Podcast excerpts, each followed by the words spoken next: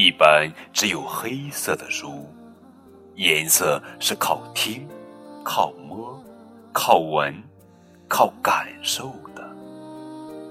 今天呀，亲爱的宝贝儿，就和高个子叔叔一起体会一下盲人是如何体会颜色的意义的。也通过这个故事，告诉每一个小听众们，能看到眼中的彩色光芒是一件多么幸福的事情呀！宝贝儿，这里是荔枝 FM 九五二零零九绘本故事台，我是主播高个子叔叔，愿我的声音陪伴你度过每一个夜晚。今天呀，我们要讲的故事的名字叫做《一本关于颜色的黑书》。作者是梅米娜·戈登文，露莎娜·法利亚图，朱晓慧翻译。托马斯说：“黄色吃起来就像芥末酱，辣辣的；可有时它又像小鸡的羽毛，软软的。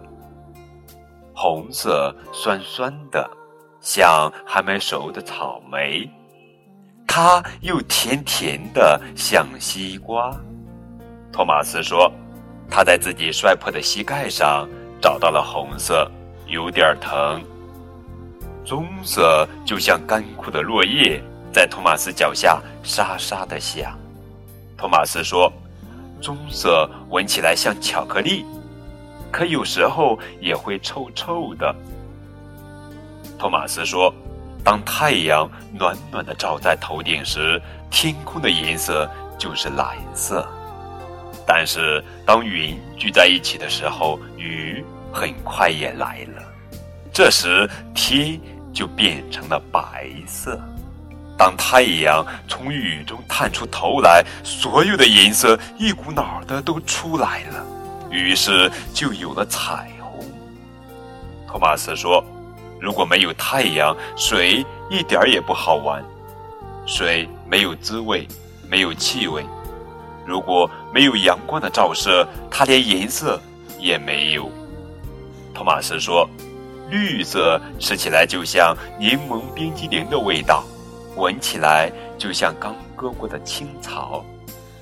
黑色是所有颜色的大王。”但是，当妈妈抱起托马斯的时候，黑色的头发落在托马斯的脸上。